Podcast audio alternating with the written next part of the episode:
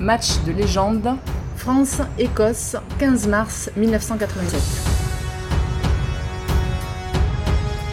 Remontez le temps avec le podcast Match de légende. Et c'est fantastique, suspense jusqu'à la sirène, ou encore fait de jeu loufoque, Midi Olympique vous remémore les matchs qui ont fait l'histoire. Baptiste Barba, Jérôme Prévost. Match de légende remonte jusqu'en 1987 aujourd'hui, une époque où un France-Écosse était le sommet du tournoi, Jérôme. On joue la troisième journée du tournoi des 5 nations. Euh, la France a gagné les deux premiers. C'est un match décisif parce que l'Écosse est une équipe très forte à l'époque, la seule équipe qui rivalise avec la France en termes de qualité de jeu. Et on sait que l'Irlande, très faible à ce moment-là, sera l'adversaire euh, de la dernière journée pour la France. Donc, si la France gagne, elle a de grandes chances de réussir le Grand Chelem. D'autant plus que l'année précédente, ces deux nations avaient terminé première ex aequo. Cette année, il faut se départager. Ben, à l'époque, je rappelle que le tournoi ne, ne, comporte pas de classement officiel et ne donne pas de trophée. Et on ne départage pas les, les équipes qui terminent à égalité de victoire. Nous sommes également l'année de la première Coupe du Monde de l'histoire et elle est dans toutes les têtes. Et oui, c'était un peu une inconnue la Coupe du Monde, on ne savait pas trop ce que ça allait donner, mais on savait que la France et l'Écosse devaient se retrouver en match de poule, en match d'ouverture en Nouvelle-Zélande. Donc euh, bien sûr, il y avait ça en arrière-pensée de ce match, mais le tournoi se suffisait à lui-même, hein, c'était déjà très fort en soi. Avant de parler des joueurs, cette équipe de France est historique par son sélectionneur, peut-être le plus grand qu'ait connu la France. Bah oui, Jacques Fouroux, c'était une personnalité extraordinaire, les plus anciens s'en souviennent. Alors peut-être que les plus jeunes ne se rendent pas compte de qui était Jacques Fouroux. C'est un ancien joueur international, demi-mêlée, un homme qui était petit par la taille, mais qui avait une énorme personnalité, un énorme charisme, beaucoup d'autorité, qui faisait le régal des journalistes aussi par sa verve. Par son vocabulaire. Je suis un affreux bavard, alors j'ai besoin de parler tout le temps. Garde-la, garde-la, il pouvait se mettre en colère aussi parfois, mais c'était quelqu'un qui ne laissait personne indifférent.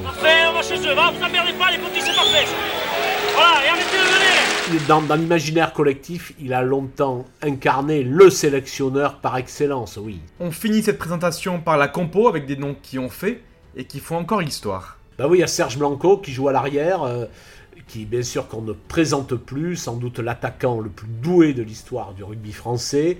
Au centre, il y avait Philippe Sella, euh, carrière monumentale, 111 euh, sélections, euh, le joueur peut-être le plus complet de l'histoire du rugby, le plus méritant de l'histoire du rugby français.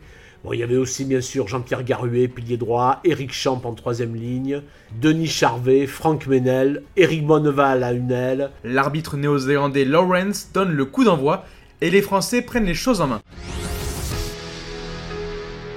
Oui, alors, à la cinquième minute, les Français marquent un essai, un essai sur l'aile gauche, aplati par l'ailier Eric Bonneval. Alors, c'est suite à une touche gagnée, il y a un renversement de Pierre Berbizier, de mêlée qu'on n'a pas cité, qui était le stratège de cette équipe. Et Eric Bonneval se retrouve le long de la ligne de touche en position de marquer le premier essai français. Mais l'Écosse va réagir.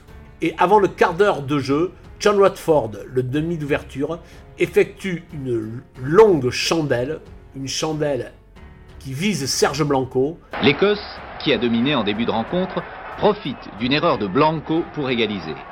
John Beatty a suivi cette chandelle de Rutherford et contre le dégagement de l'arrière français. John Beatty récupère la balle, court jusqu'à l'embut, il égalise. Premier essai écossais. 4 partout. Le 15 de France reprend le contrôle du match par un drop de Menel avant de produire une pure merveille. Franck Menel, demi d'ouverture du Racing et de l'équipe de France, a désormais trouvé ses marques. Il joue juste. Passe doublé avec Sella. Il oublie Charvet et sert Blanco intercalé. La fusée Bonneval est déjà lancée. 11-4. La France joue vraiment bien là et elle est en train de poser une main sur le Grand Chelem puisqu'elle enchaîne avec un troisième essai. On parle toujours des trois quarts, mais les avants font un grand match ce jour-là. Champ et Herbani notamment qui avancent dans l'axe. Ils laissent le ballon en vie. Ils le libèrent avant d'être au sol, ce qui permet de resserrer la défense, de trouver des espaces Pierre Verbizier écarte. Verbizier, Ménel, Charvet, Sella. Blanco intercalé pour le 3 carrel d'Agen Philippe Béraud qui plonge en coin sur l'aile droite. La France mène 18 à 7 à la pause, ça sent bon. Ben oui, parce qu'elle va encore euh, creuser l'écart, qu'avec des actions peut-être un petit peu moins précises et des passes hasardeuses. Mais il y a quand même une attaque avec une très jolie passe de Franck Ménel pour Denis Charvet qui accélère, qui s'infiltre. Mais il manque un peu sa passe, qui roule au sol. Elle arrive dans les chaussettes de Eric Bonneval. L'ailier toulousain se retrouve à l'arrêt, mais il bondit comme une antilope, à l'intérieur, à l'extérieur. Deux ou trois crochets. Il élimine la bagatelle de quatre défenseurs en en mettant à plat ventre deux. Et il marque son troisième essai. Le 15 de France porte donc la marque à 22 à 7. Le break est fait, à moins clé. Les Français auront jusqu'à 15 points d'avance, mais les Écossais n'abdiquent jamais. Il y a longtemps que l'on avait vu une équipe britannique aussi entreprenante. Il ne fallait pas sous-estimer ces Écossais-là. Ils vont remettre la marche en avant avec une pénalité de Gavin Hastings, une deuxième du même Hastings, cet arrière qui a laissé une trace très profonde dans le rugby écossais. Puis, avec un coup de pied par-dessus du demi-mêlée Roy Ledlow, l'oncle de Greg. Coup de pied récupéré par Gavin Hastings, encore lui, qui envoie son frère Scott Hastings, le trois quarts centre, dans l'embut. Attention, la pression a peut-être changé de camp. Heureusement, dans le même temps, la France inscrit deux pénalités pour l'ailier Béraud. La marque est alors de 28 à 22. À 6 points d'écart, les Écossais peuvent aller chercher le nul. Ainsi, les deux équipes, comme l'année précédente, ne parviendraient pas à se départager. La fin de match est difficile pour les Français. Les demi Rutherford et Ledlow donnent le ton en attaque. Les deux équipes se battent furieusement pour le cuir. Mais portés par le Parc des Princes, les Français parviennent à contrôler cette fin de rencontre 28-22 pour la France sur la route du Grand Chelem. et faire un pas de plus vers le Grand Chelem, certainement le plus important. La France s'impose donc, elle réalisera le grand chelem derrière. Et cette rencontre, par-dessus tout, c'est le paroxysme d'un homme. Bien sûr, Eric Bonneval, auteur d'un triplé. Il a à l'époque 23 ans et 15 sélections. Il a tout l'avenir devant lui, mais sa carrière internationale sera écourtée.